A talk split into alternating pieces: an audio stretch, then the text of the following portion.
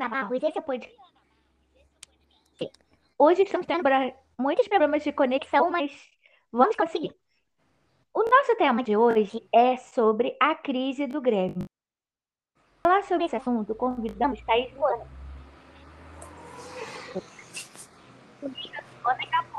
Olá, Thaís. Oi, Ana, tudo bem? Tudo, acho que agora vai. Vai, Thaís. agora vai. O que está acontecendo com o Grêmio? Então, Ana, a gente está numa situação né, de explicar também, até de entender. É, eu imagino que é, a gente está agora numa fase, ou a gente passou de uma fase muito boa, de alguns anos muito bons, é, com uma estabilidade ótima, diga-se de passagem, em algumas situações.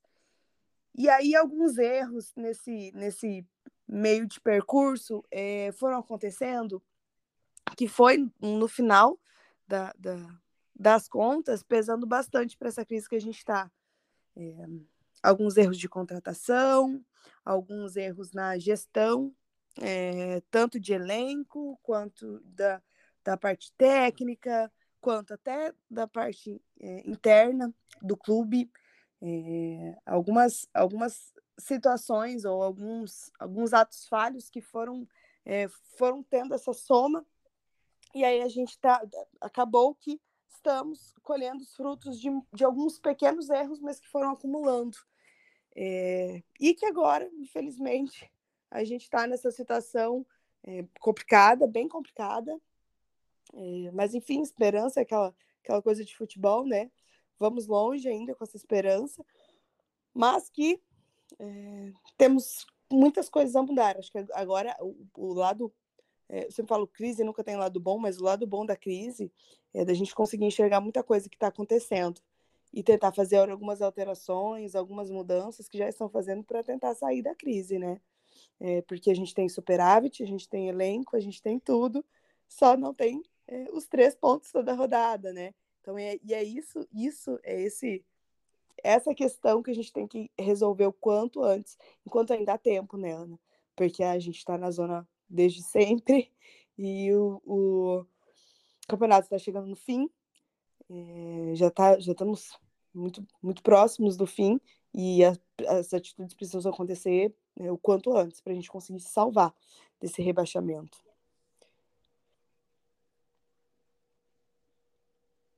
Tá, tá. A crise veio depois da saída do Renato ou ela já vinha se arrastando? Na verdade, a saída do Renato eu acho que foi é, a gota d'água. Porque o Renato, no Grêmio, ele sempre foi muito peito de ferro, assim, de, de assumir as broncas, de tentar resolver. Ele que indicava é, fazer muita coisa interna no clube, né? Indicava contratações, indicava jogadores, é, assumia os problemas, os problemas, batia no peito, sempre é, abraçava muito isso.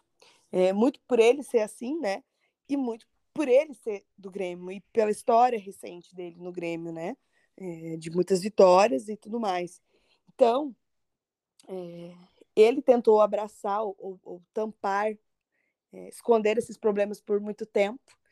E com a saída dele, eu acho que veio muita coisa, muita coisa que já se imaginava que tinha à tona, por não ter mais ele para proteger ou fazendo essa proteção.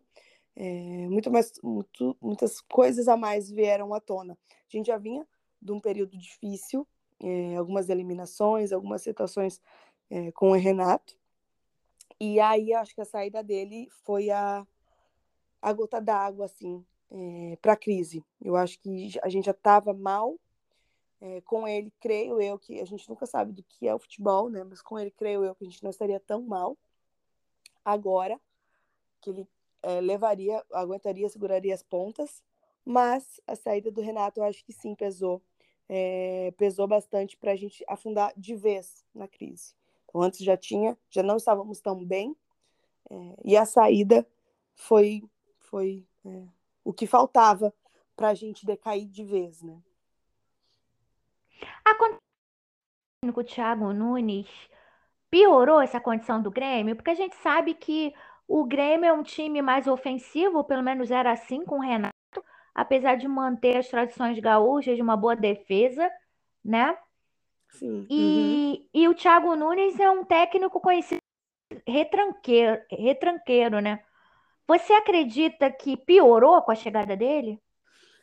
Eu, eu não sei, Ana, se piorar seria bem a, a expressão que eu poderia usar. Eu sei que é, a, o formato de jogo mudou muito. No começo, é, conseguimos. Até porque o Thiago veio no galchão. A gente jogou o galchão. É, então, assim, o nível, que por mais que hoje o nível do futebol não existe mais é, é, time fácil, não existe mais nada disso, mas o nível é, é, inferior se você, a gente ver as competições que a gente vinha tendo. E aí, por um tempo, deu certo a ideia do Thiago Nunes. Mas, é, tanto que a gente ganhou o galchão com, com o Thiago. Mas é, não essa mudança eu acho que não, não, não condiz muito com o futebol que o Grêmio vinha fazendo. Porque a nossa defesa sempre, apesar, mesmo que o nosso time foi ofensivo, é, nos últimos tempos ela deu uma decaída, mas a nossa defesa sempre foi muito boa, nosso sistema defensivo. É, então, foi, e o que o Renato fazia era utilizar o que a gente já tinha, que era nosso sistema defensivo bom, e é, tentar atacar, né? ter esse, esse, esse, essa ofensividade, porque a gente sabia que a gente podia segurar as pontas lá atrás.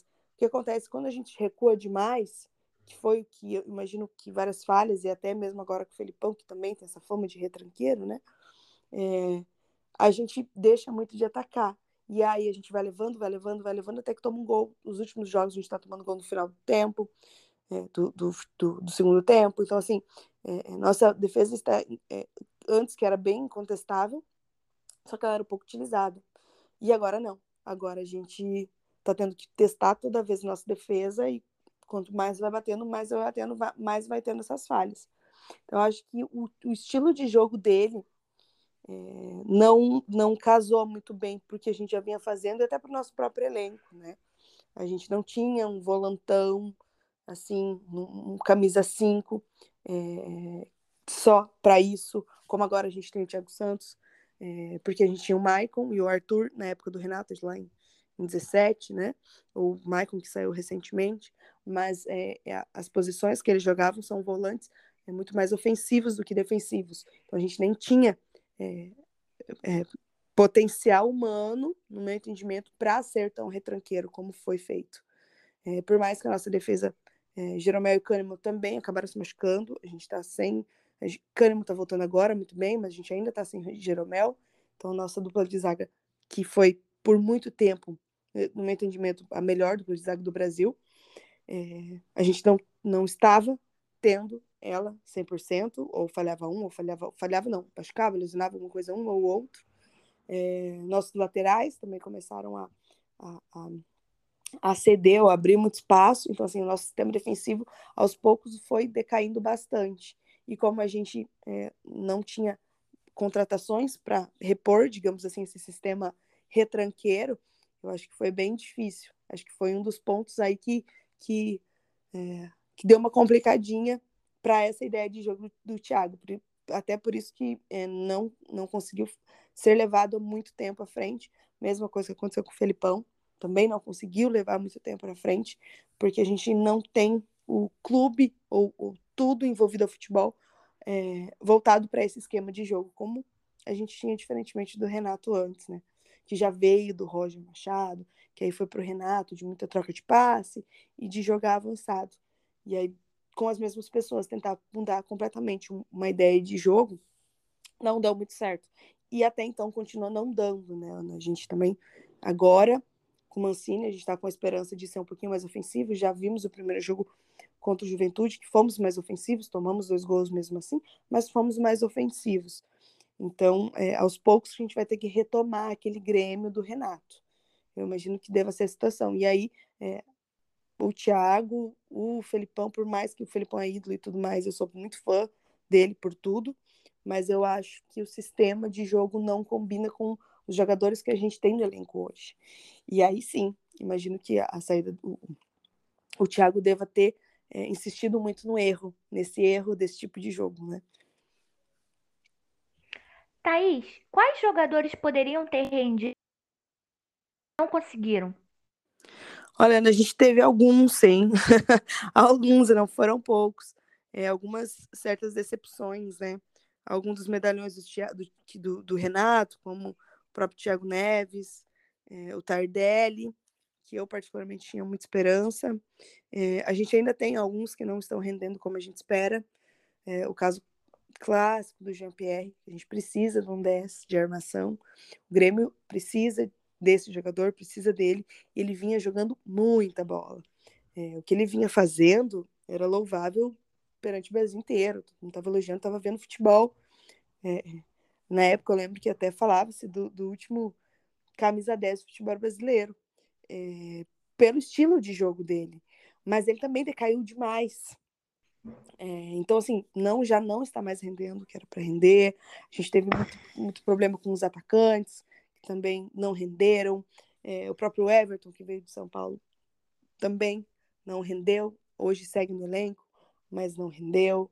É, como comentei, os, o Thiago, o Thiago Neves, o Tardelli, a gente tem muito problema com o atacante, tanto que os nossos os atacantes nossos que estão dando conta ainda, é o Diego que já veio e acabou acaba respondendo, o Borja que também está fazendo um ótimo um ótimo tempo, mas assim, as duas nossas laterais, é, as últimas, basicamente, veio da nossa base. Então, as contratações é, do meio campo para frente, pode-se dizer que é, eu, no meu entendimento, nenhuma rendeu como esperado, nenhuma delas.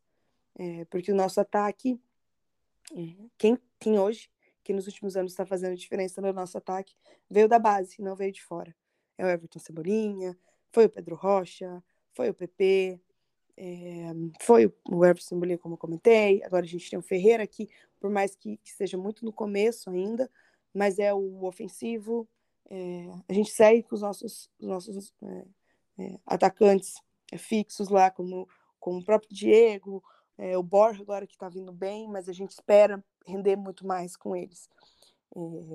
e aí esses, esses jogadores que, que quando a gente mais precisou, como a gente começou a jogar mais nessa retranquinha, digamos assim, a gente precisava de um ataque ofensivo, ofensivo não, mas que seja competente, né? Que a gente não teria muita chance de gol, então os poucos que a gente teria, a gente te, tem que converter. E aí nessa parte de converter aqui que a gente não teve a resposta, né? Então alguns jogadores sim, é, principalmente os principalmente de ataque, é, eu particularmente senti que não não não estão respondendo, não responderam como a gente esperava. Thaís, aqui no nosso podcast AniFC, a gente sempre tem uma pergunta casca de banana. E essa vai Sim. ser a pergunta para encerrar essa ótima conversa. O Grêmio quer ver? Olha, Ana, até, até o jogo contra o Juventude eu teria uma posição. Hoje eu tenho outra. Eu acho que o Grêmio não cai. O Grêmio não vai o Grêmio vai lutar para não cair. Não mais que isso. O Grêmio não pode nem querer almejar uma Sul-Americana. Eu acho que a gente não está nessa situação. É, não estamos é, a ponto de querer pensar em, em classificar para alguma coisa, por mais que classifica, a tendência é classificar quase que todo mundo. É, mas eu acho que o Grêmio não cai. É, um pouco é, nessa minha resposta tenho bastante é, tenho muita emoção envolvida né eu como torcedora jamais quero ser rebaixado mas, como eu disse, que até o jogo do, do Juventude eu teria uma outra posição. Eu já cogitaria, sim, a queda. Hoje, depois de ver a atitude dos jogadores e como as coisas estão mudando, até porque a gente teve troca de vice de futebol, que foi muito importante para o Grêmio. O discurso interno já começou a mudar, o discurso com os jogadores já começou a mudar. Então, não é só o futebol que mudou, as coisas lá dentro estão mudando. E é isso que me, é, que me deixa não digo tranquila com a situação, lógico que não, mas me deixa mais crente da não queda. Se a gente não tivesse tido essas trocas internas de vice de futebol, é, de algumas situações internas para serem realinhadas, eu imagino que, que a queda seria quase inevitável. É, agora não, agora já mudei um pouquinho minha postura com essas mudanças que a gente teve na última semana do Grêmio, e eu creio que não, não cairemos. Thaís, eu queria muito te agradecer, foi uma conversa ótima. Pedir desculpas pelas quedas nas conexões. A gente teve instabilidade aqui no Rio, choveu muito, provavelmente pode ter sido uma vez minha, outra vez sua, mas eu estou muito feliz com essa conversa e até o próximo podcast. Obrigada, Ana. Obrigada. Eu que agradeço pelo convite, tá? É, quando precisar, é só chamar. É, é uma das coisas que eu mais gosto na vida, falar de futebol ainda mais falar de Grêmio, independente da situação que a gente está, né? Então, quando precisar, é, pode contar comigo. A gente está aqui para amar esse esporte, para falar disso mesmo. Thaís, até! Até!